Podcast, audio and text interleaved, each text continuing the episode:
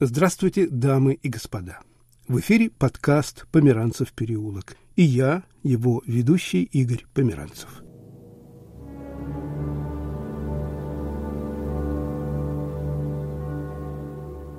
Речь сегодня пойдет о войне, точнее о войнах. Все мы, или большинство из нас, знаем, что война – это зло, разруха, смерть, деградация человека и целых культур – в заголовок своего подкаста я вынес слова американского мыслителя Джорджа Сантаяны «Только мертвые видели конец войны». В наши дни в мире, который принято называть цивилизованным, войны – явление нечастое. Но чем менее мир цивилизован, тем чаще они случаются. Поделюсь воспоминаниями и свидетельствами людей, в жизни которых война – это личный опыт – География такая. Украина, Чечня, Афганистан. Но прежде я дам слово философу.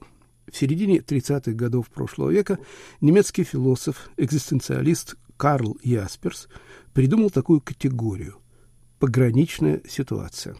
Так он назвал моменты глубоких потрясений, переживаемых человеком – страх, боль, острое чувство вины, смерть. Как вести себя философу – когда рядом идет война? Отвечает профессор Харьковского национального университета имени Каратина Лидия Стародубцева. Каково отношение к войне философов? По определению призванных любить мудрость, а не войну. К размышлению на эту тему меня подтолкнула недавняя история.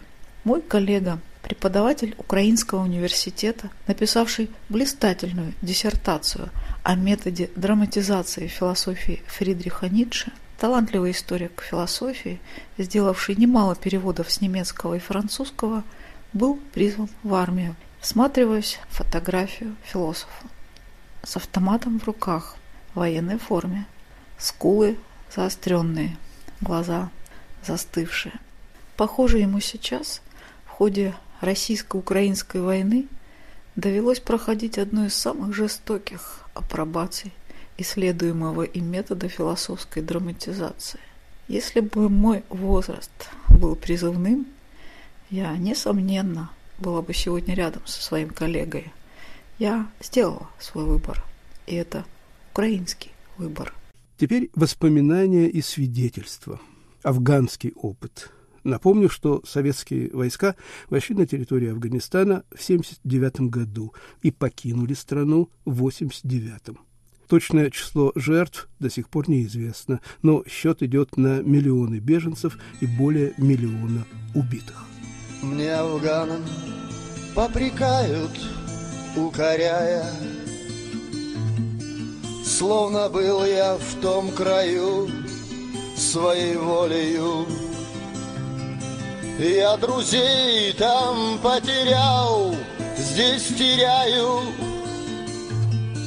Что-то больше, чем друзья, что-то более Ветераны афганской войны Юрий и Алевтина Хоть бы кто-то мне сказал, ты куда лезешь? В мирное время, когда, ну, погоди, было самое страшное, да? И вдруг прилетаешь и сразу под бомбежки. Звено поднимают. У нас оружие было площадного поражения. У нас был наводчик, который должен сказать, куда долбануть. Пехотинец. Он показал, мы долбанули. Ну как, как учили. Встали в карусель, четыре вертолета. Мы утюжили полчаса. Весь БК туда спустили. Половина духов как бы уже на этом свете не было. Чувством выполнил долго. Мы вернулись к себе часа через два. Нас арестовали. Попало Джону обстрела. Ну, школа по-нашему. Детей угробили. На следующий день четыре восьмерки возили этих школьников к нам в Союз, в сельскую больницу, а нас под домашний арест. Если честно, чего рассказывать, что там было в этой армии, ну, продавалось все вообще. И самое главное, женские бараки были со стороны, где всех больше шли обстрелы. И потом самое интересное, у них даже туалет вот был за нашими бараками. Вот идешь туда и не знаешь, то ли ты успеешь сходить, то ли не успеешь. К сожалению, война, она не выбирает. Нет, ну я рассуждаю как летчик. А вот пехота, конечно, ей доставалась. Ну, что говорить, мы полк поднимаем. Мы выкидываем батальон десанта. Больше тысячи человек. Через 4 часа, 5 часов мы забираем половину. 5 сантиметров крови в салоне. Такого месива, конечно. Так-то, по большому-то счету, может быть, пару лет там интернациональный долг. А все остальное это мы все мстили за тех ребят, которые легли. Но духи нас очень любили. Наверное, мы им досаждали сильно. Духи любого пехотинца возьмут в плен, перекуют его в другую веру, мусульманскую. Но ни одного еще летчика в плен не взяли и не перековали в другую веру. Поэтому у нас всегда были вшитые патроны. Ведь не замечаешь, когда патроны кончаются. И потом берешь ножик, распарываешь курточку, достаешь патроны. Для того, чтобы не достаться на растерзание. А что с мертвым? У него и звезды на спине неинтересно вырезать, а у живого-то как хорошо. Тюльпанчик ему подрезать так на голове, да? Вот так по поясу раз и на голове завязать как бы они должны перед смертью причастить нас. Мы же не, не чистивцы. А причащается только как бы болью. Спарывает живот и наматывает кишки на шее. Это у них самая была пытка такая, потому что у них по Корану, и вот почему очень многие, часть вот как бы убивали себя, чтобы только в плен не попадать. Потому что они вот как мучают, мучают, только без сознания, не отливают опять. Именно надо, чтобы болью как бы Богу, чтобы чистым, через страдания, через боли. Так кто же нас туда послал? Кому предъявим свои счеты? Вспоминают ветераны афганской войны Юрий и Алевтина. Среди афганских диких скал Восток дело тонкое, Петруха. И для них это обыденное. Вот уши отрезать, голову там отрезать, да, противнику, руки полохать так в крови там, да, и Аллах Акбар, так вот это все, морду там изморать в крови противника. Ну, то есть у них свои традиции. Говорю, выбегает вот такой шкет, камень перевешивает. А чего он кидает, откуда знаешь? Тебе под колеса. Дело в том, наших очень там много было в 60-е, в 70-е годы. Там наши авторемзавод построили, дороги наши строили. И они к нам относились, к нашим, вообще пока не зашла армия. А когда зашла армия, в магазинах все есть, у нас же в Союзе ничего не было. Но были у ребят автоматы. У них 9 чеков был. На месяц им давали. И начали мародерничать, начали давление поднимется, начали насиловать. И они очень хорошо делили. Ты шураве вот из армии или советник. Советников они так и продолжали относиться и любить, которые помогали, а армию они ненавидели. Мне кажется, самые наркоманы пошли вот оттуда. Раз я видела, это было что-то жуткое была на аэродроме в командировке. Ну и вот, и вдруг говорит, все нашли, а командира не заменяли, у него один солдат сбежал. И вдруг, говорят, технички появился, и скорее туда. И вот мы едем за ним, и вот он упал вот в эту грязь и орет, я не поеду в Союз, я там умру. Потому что он знал, что в Союзе ему наркотиков нигде не взять, а тут он уже стал наркоманом. И он сбежал к афганцам, и афганцы его кормили, поили полгода пока вот его тут не поймали. Почему-то, когда вот сильно хочешь остаться живым или выжить, начинаешь верить все, что может помочь. И неважно, как это называется. Я не знаю в кого, но когда начинают калашматить, да, вспоминаешь Бога черта всех греческих и римских, которых даже не знал, а потом говоришь, ну жив останусь, приду домой, приеду к матери, зайду в церковь, такую кучу свечей куплю или одну толстую, но очень дорогую. И, как правило, покупали. А батюшка, он сразу узнавал. Говорит, иди-ка сюда, отрак, сын мой. Похоже, нашкодил. В Афгане, что ли? Ой, батюшка, не спрашивай. Я думала, мать у меня с ума сойдет. Я где-то полтора-два месяца от своих криков просыпалась, потому что как бы почему-то мне все время снился сон, что мне спарывает живот и наматывают кишки. И когда я первый раз поехала в Русь, вот это центр для инвалидов Афгана, да, после смерти мамы, и опять как бы я снова ребят увидела без ног, без ну, своих, да, постоянно, каждую неделю, минимум раз в неделю воспитывали, что если вы кому-то пикните, скажете. Если вы не вернетесь, вы такие волчьи документы получите. Никогда до конца жизни никуда не устроитесь, если только не вернетесь. И кому-то чего-то скажете. Летели в пьяном угаре э, на самолете Душанбе, а мы с оружием со своим. Ну, пулеметы, автоматы, там целые сумки, там гранаты, все, все с собой. Нас в чувство привести. Вот мы и приходили в чувство. Ох, как в чувство приходили. Местный народ содрогался. Ну там, все еще там, вот так. Он был от имени страны, Она его туда призвала, Где каждый день и задувала. Глаза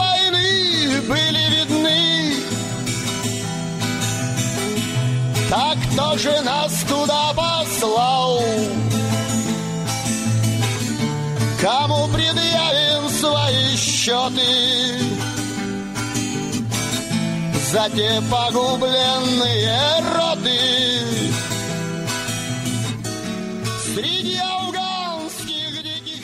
Ветераны афганской войны Юрий и Алевтина. Их записала Екатерина Лушникова.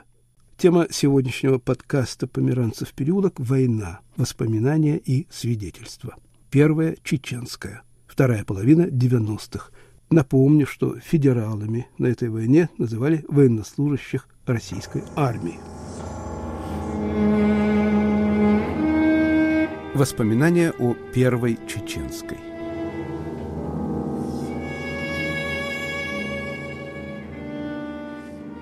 Монологи Руслана. Руслан – чеченец, живет в Петербурге. Я думал, как его лучше всего представить. Ничего лучше, чем жертва войны, не придумал. Еще могу сказать, что Руслан пишет стихи. Остальное он расскажет сам.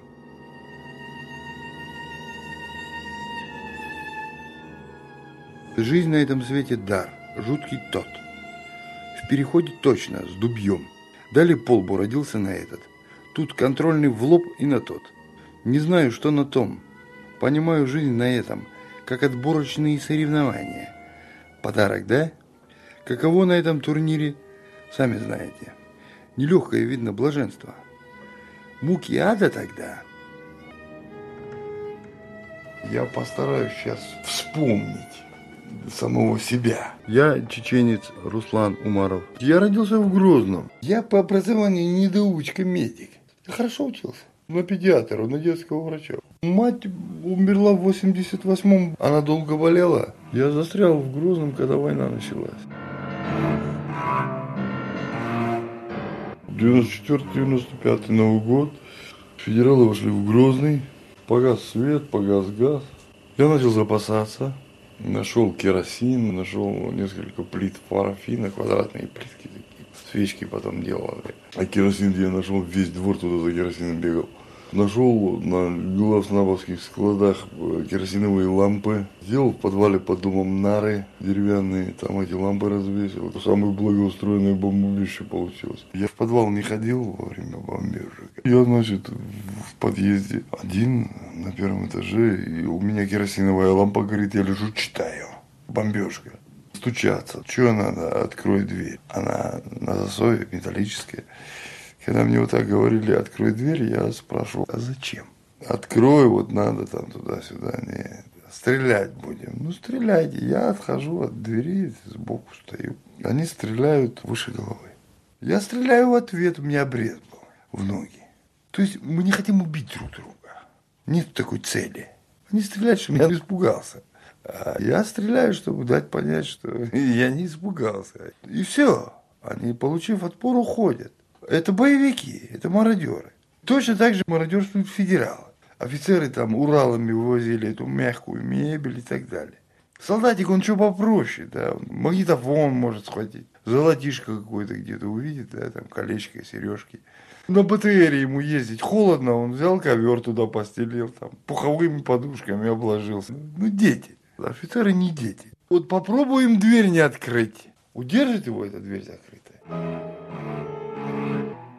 Ну вот в 95-м я зашел на центральный рынок и попал на фильтрационный лагерь. Туда нетрудно попасть. Его на ночь цепляли этот центральный рынок. Я туда рано утром зашел у оптовиков дешевле взять сигарет. Меня проверили документы. Чеченец, чеченец нет у тебя документов. Выкинул их в лужу, вот так я без паспорта остался. Посадили на беттере, привезли за консервным заводом напротив кладбища. Вот так поставили нас троих к разным стенкам. Это я по голосам, по звукам. Я ничего не видел. На входе в этот фильтрационный лагерь сам себя снял рубашку, завязал себе. И со мной Паша был такой знакомый мой, с нефтянки парень. И он от входа, это опять-таки по звукам, он стоял первым. Они вошли туда следом за теми, кто нас привел, и начали бить Пашу. Они знали, что один чеченец из привезенных. И Пашу начали бить, ты чеченец. Паша ему отвечает, я не чеченец, они его убьют. А, ты испугался, ты не признаешься. Он, да нет, не я чеченец, они его убьют, сейчас мы тебя вообще грохнем. Паша, красавчик, скорее бы. Что ты сказал? Да надоели вы, скорее грохните, грохайте, ну что? И тут я не выдержал уже. Ну все равно они ко мне придут. Я от своей стенки говорю им, я чеченец. Они так удивленно замолчали. Выписали мне по полной программе. И армянин там третий был с нами. Они когда от меня пошли к нему, он не просто зарыдал, этот армянин, его еще пальцем не тронули. Он завыл. Били каждый день, каждую ночь особенно. Нас вытаскивали из этой ямы смотровой. Гараж автобусный, и смотровые ямы там длинные. Верх бетонный, стена кирпичная. На полу лежит деревянная решетка, под решеткой стоит вода. Вот эта смотровая яма, накрытая решеткой из арматурных прутьев поверху охрана ходит. Вот из этой ямы вытаскивали и били. Прежде чем тебя вытащили из ямы, надо снять с себя рубашку и завязать себе глаза. Выходить, держать руки за головой. А когда бьют, локтями упираешь в стену, и вот так вот ноги расставлены. Вот. И менять это положение, это уже оказать сопротивление, это уже стреляют без предупреждения. Там много народу погибло. В проголодь. Открывается консервная банка, подходит туда яме. Фу! И вот так вытрясает эту банку на голову. И находились такие, что стояли под этой решеткой. Плюс к этому, ко всему, если этого мало, направку не выводят. Вот между собой там вот этот угол выбрали, да, и туда. Как бы там нечем было ходить по большому, по легкому приходится. И вот эта вонь, чтобы она не воняла охране наверху, охрана сыпет туда, в этот угол, хлорку. С моего поведения, вот когда я первый день сказал, что я чеченец, там, вот один из тех, кто меня бил, из этих сержантов, он мне потом говорил, что вот он прикололся он с меня, да, что вот с моего поведения такого дурацкого. И он меня, когда его дежурство было, меня забирал из ямы, уводил и не бил, а сними эту рубашку и подкармливал. Если человек есть, он человеком будет. Но это из контрактников, он не мальчик, и он сохранял себя там, как мог, насколько мог.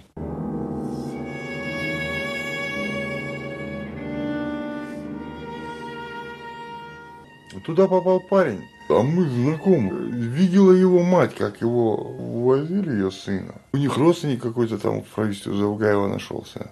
Она этого родственника схватила, привезла туда и сразу взяла с собой денег, потому что все знали, в общем, что они продают оттуда людей, если хочешь кого-то, можно выкупить. Она самой себе дала слово, что если ей удастся вот спасти своего сына, она ради Аллаха выкупит еще одного человека оттуда.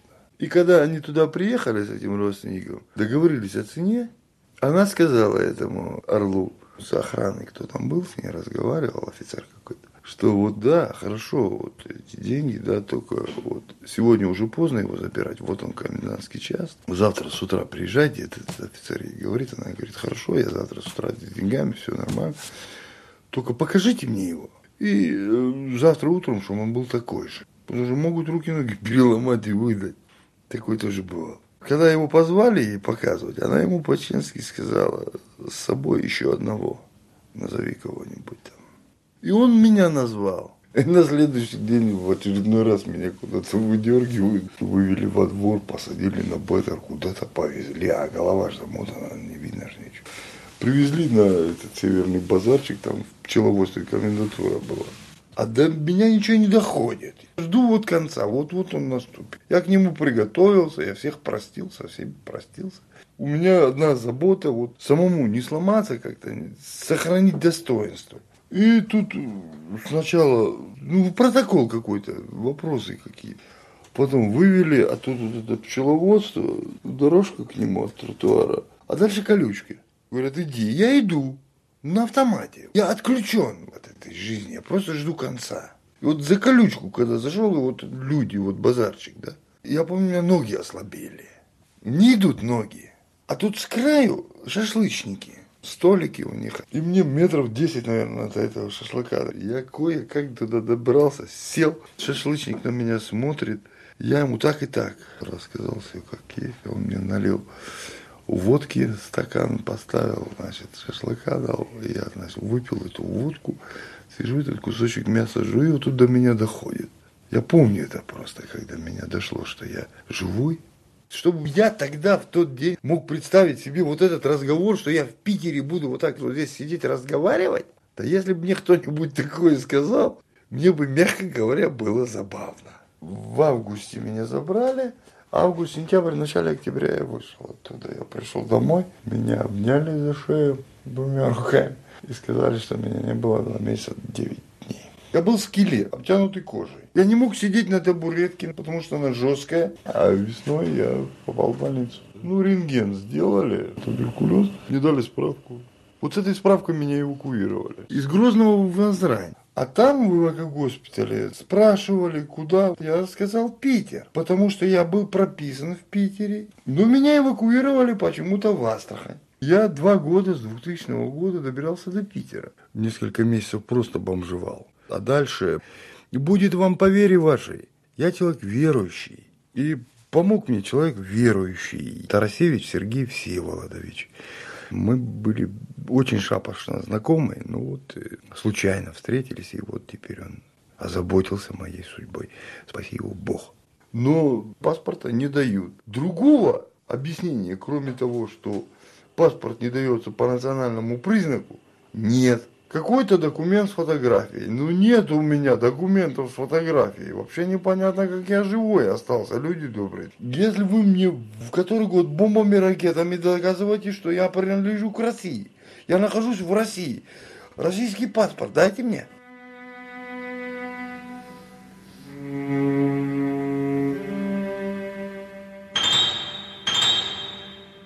Отца убили в 99-м на балконе на четвертом этаже. Разрывная пуля ударила рядом, и ему досталось осколками. Пуля крупнокалиберного пулемета. Ну, боевики еще в Грозном были. Они его собрали, отвезли в больницу, его прооперировали. Он месяц где-то после операции проходил, начал спускаться с этого своего четвертого этажа, подниматься, вроде двигаться начал, да. Ну, старенький уже, он умер. Стариков у нас не осталось. Старики вымирали в выселении в 44 году первыми. В эти, это войнами нельзя назвать, в эти разворушки, первую, вторую, умирали первыми кто? Старики. Народ оказался без старшего поколения уже второй раз за последние 50 лет. И при этом архивы уничтожаются. У моего родственника, доцента, филолога национальной филологии, у него была громадная фанатека сказок, песен чеченских. Она погибла, пропала. Нет ее. В 99-м в начале погиб племянник, тот, что остался от младшего брата. Там был такой шарообразный центральный рынок в Грозном. Когда начали ракетами бомбить, мальчишки забежали туда, и вот там ему оторвало голову. Брат погиб в 95-м. В январе его видели последний раз, а нашли мы его в мае. Вот он до мая месяца пролежал в земле. Что от него осталось, то мы и нашли. Жена вещи узнала. Никакой передачи «Жди меня» там не было. Ну, у чеченцев свой телеграф, свое радио, своя служба сыска. Приехал я, ну, попознать было невозможно. Я привез туда его жену. У женщин удивительная память на вещи, на тряпки. И она опознала вещи. Так мы его нашли в селе нашем родовом. Много поколений нашей семьи на кладбище лежат. Надежда, в общем, на что? На то, что у меня хватит сил остаться человеком до конца, а не потерять облик человеческий.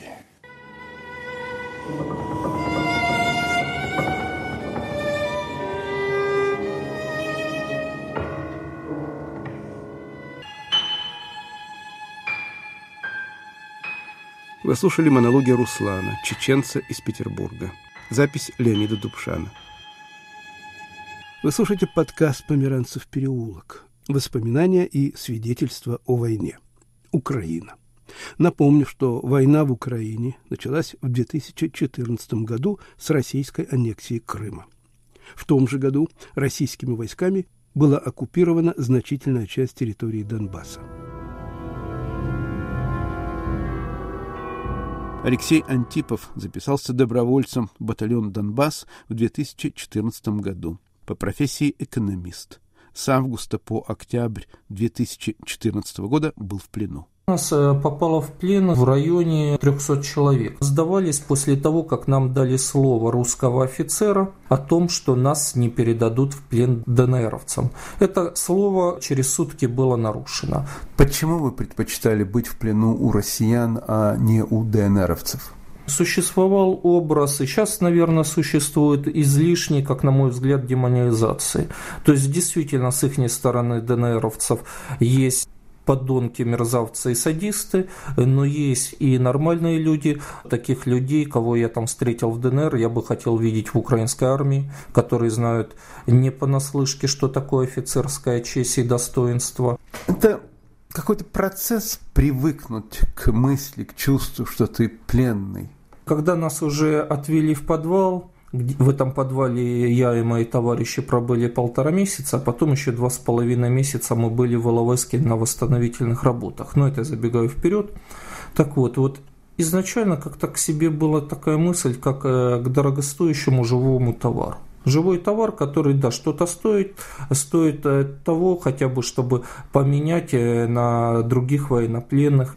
Вас допрашивали? Обычные охранники, они не были профессионалами, просто была уголовная шваль, так их можно характеризовать.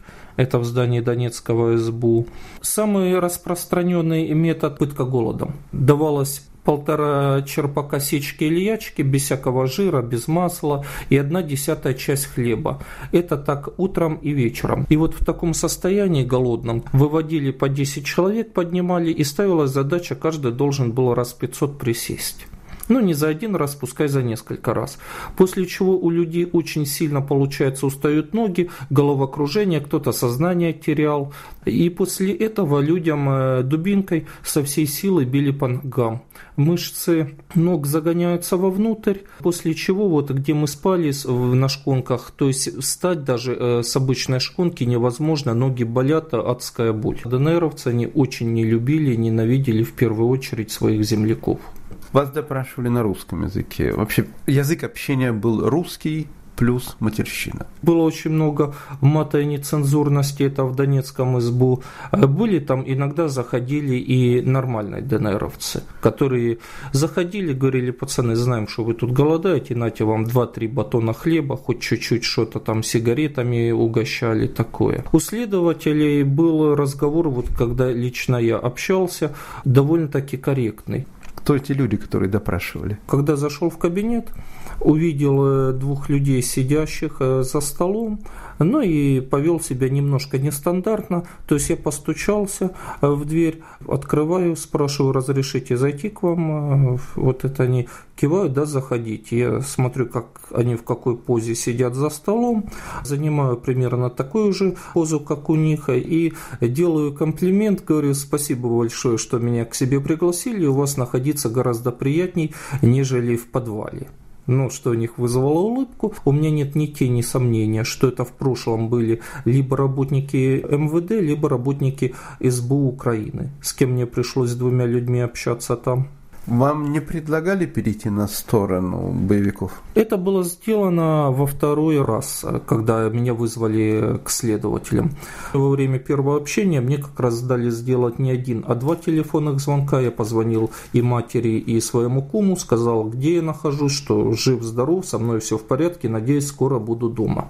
А вот уже когда во второй раз меня вызвали к ним, то помня о своем разговоре и желании заняться волонтерской деятельностью, я шел туда, скажем так, с таким хорошим настроением из подвала. Дальше, когда уже зашел в кабинет, увидел вот этих же двух следователей и находился третий человек э, в российской военной форме э, с нашивками. И по манере держаться, по манере поведения я понял, что он среди них старший. Скорее всего, это был был работник либо ГРУ, либо ФСБ. Завязался разговор, и я начал снова рассказывать непосредственно о своих планах, что хочу способствовать разрядке. Вот этот вот следователь либо ГРУ, либо ФСБ, он меня перебивает и говорит, что им это не интересно ничего, у них есть ко мне другое предложение. Я спрашиваю, какое именно, в ответ э, слышу прямым текстом «работать на нас». Сразу ответил «нет». После чего я услышал, э, когда дал ответ «нет», слова, что я ничего не раскаялся, я недостоин прощения, что нас всех продержат до весны в ДНР, э, что мы будем восстанавливать их города, а дальше подумать, или дальше по весне мы будем работать, или нас отправят в Россию, или мы вообще являемся военными преступниками, мы не попадаем в категорию военнопленных, и они нас будут судить. После чего сказал, все, вставай, уходи. Когда я встал и подошел к двери, уже рука была на ручке двери, и уже собирался ее открыть. А вот этот работник либо ФСБ, либо ГРУ, он меня остановил, сказал «стой». Ростом он был чуть выше меня, где-то метр восемьдесят пять у него рост. Ну и в габаритах он э, килограмм где-то под 120, то есть здоровый такой дядька. Я на тот момент уже такой изголодавший, тем более по комплекции обычная средняя комплекция, то есть не таких габаритов. На тот момент вообще, наверное, где-то килограмм 60 весил. И вот он подходит ко мне, вплотную смотрит непосредственно на меня в упор и спрашивает, не передумал ли я относительно работать на них. Хоть я являюсь и атеистом. Я опускаю голову, разворачиваю, то есть руки у меня внизу, но поворачиваю ладонями к нему и говорю – я понимаю, что моя жизнь в ваших руках, но наши судьбы в руках Господа. И когда пытаюсь уже продолжить свою мысль, что я, не могу принять все-таки ваше предложение, он меня опять перебивает и говорит, что он тоже верующий человек, но он э, верует в славянских богов, а не в жидовского бога, и начинает рассказывать, что жидовский бог специально дан людям, чтобы поработить их, а, и люди вообще делятся на несколько категорий, что есть люди, которые произошли относятся как бы к ящерам, от ящеров, а другие люди произошли из как-то по-другому вида. То есть человек действительно имеет несколько высших образований, что меня поразило, потому что у него очень красиво и хорошо поставленная речь, а скорее всего или подполковник, или полковник ФСБ или ГРУ. Но меня что поразило, что человек, да, грамотный, образованный и начал нести какую-то ахинею. Позже мне сказали, что я встретился, скорее всего, с таким жестким фанатом-националистом. После чего он открывает дверь и говорит, все, давай уходи. Ну и тогда меня в тот день как раз э, отвели снова в подвал избу, где уже просидел полтора месяца, а с 16 октября по 26 декабря нас отвезли в Иловайск, где мы находились в плену. Алексей, вас обменяли на пленных? А, да, нас 26 декабря обменяли на пленных. Вы почувствовали себя свободным, когда вас обменяли? Да, когда находился в плену, очень жалко было своего бесцельного потраченного времени. И вот когда нас освободили, все, я понимаю, что я ни от кого не завишу, я могу делать то, что мне захочется. И вот это действительно было чувство, то есть когда мы уже ехали в автобусе, у нас были радостные чувства, наконец-то настал тот день. Но вот когда довелось сидеть в плену в Иловайске. Тот плен по сравнению с Донецким СБУ я шутя называю пятизвездочным. Там не было блатной шушеры, которая нас охраняла. Никому ни разу не применялись методы психологического или физического давления в Иловайске. Как раз там я встретил тех людей, кого хотел, ну, со стороны ДНРовцев, кого я бы хотел видеть в украинской армии. Но уважение к себе мы завоевали в бою, так что краснеть не приходится, это раз. А второе, когда мы были в Алавайске, у нас были их военнопленные. И над их военнопленными никто не издевался, никто их не бил. Ну да, возникло несколько таких ситуаций, когда в горячке боя, вот представьте, Подъезжает микроавтобус, откуда вытаскивают наших нескольких двухсотых убитых и ихних пленных ДНРовцев. То есть вот тогда несколько человек э, отпустило им э, несколько подзатыльников, там кто-то кого-то как раз ударили, но тут же человек 10 накинулось и с криками «пленных не бить, пленных не трогать». Благодаря плену вы открыли в себе что-то иное, вы стали другим человеком с вашей точки зрения, что-то у вас изменилось? Да, наверное, на те вещи, которые мне казались чем-то важным и чем-то серьезным, сейчас смотрю с какой-то улыбкой. Вот даже когда состоялся вот этот бой в Красносельском, коридор смерти, как его по-другому называют, тогда реально погиб каждый где-то четвертый, кто ехал с нами в колонии. Когда человек погибает в бою, то он не просто вот, э, допустим, лежит с простреленной грудью или продырявленной головой, э, часто это просто куски мяса, весом где-то по 3-4 по килограмма обгоревшие, вот такие вот э, разорванные части человеческого тела. Такое мне все пришлось видеть. И вот тогда, допустим, какие-то мысли о материальных ценностях, что чего-то там добиться, более новый телефон и тому подобное, но это попросту вызывает улыбку. Самое главное, это, естественно, жизнь близких тебе людей, но и твоя собственная. Об опыте плена рассказывал харьковский доброволец Алексей Антипов. От мертвого осла пули, как будто ничего и не было. Трупы похоронили, пыль сдули, начали бинтовать набело. Карл и Клара, мародеры и воры, разносят в разные стороны. Горы добра и зла горы, вороны, летают вороны. «Мама, можно погулять во дворе?» «Можно, сыночек, теперь все можно. Гулять, убивать, во дворе, на горе, только смотри осторожно».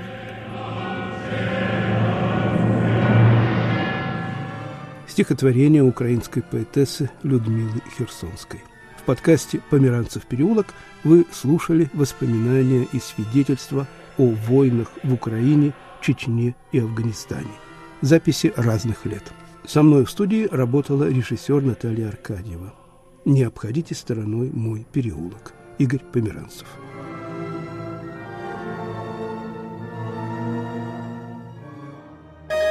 Студия подкастов «Радио Свобода».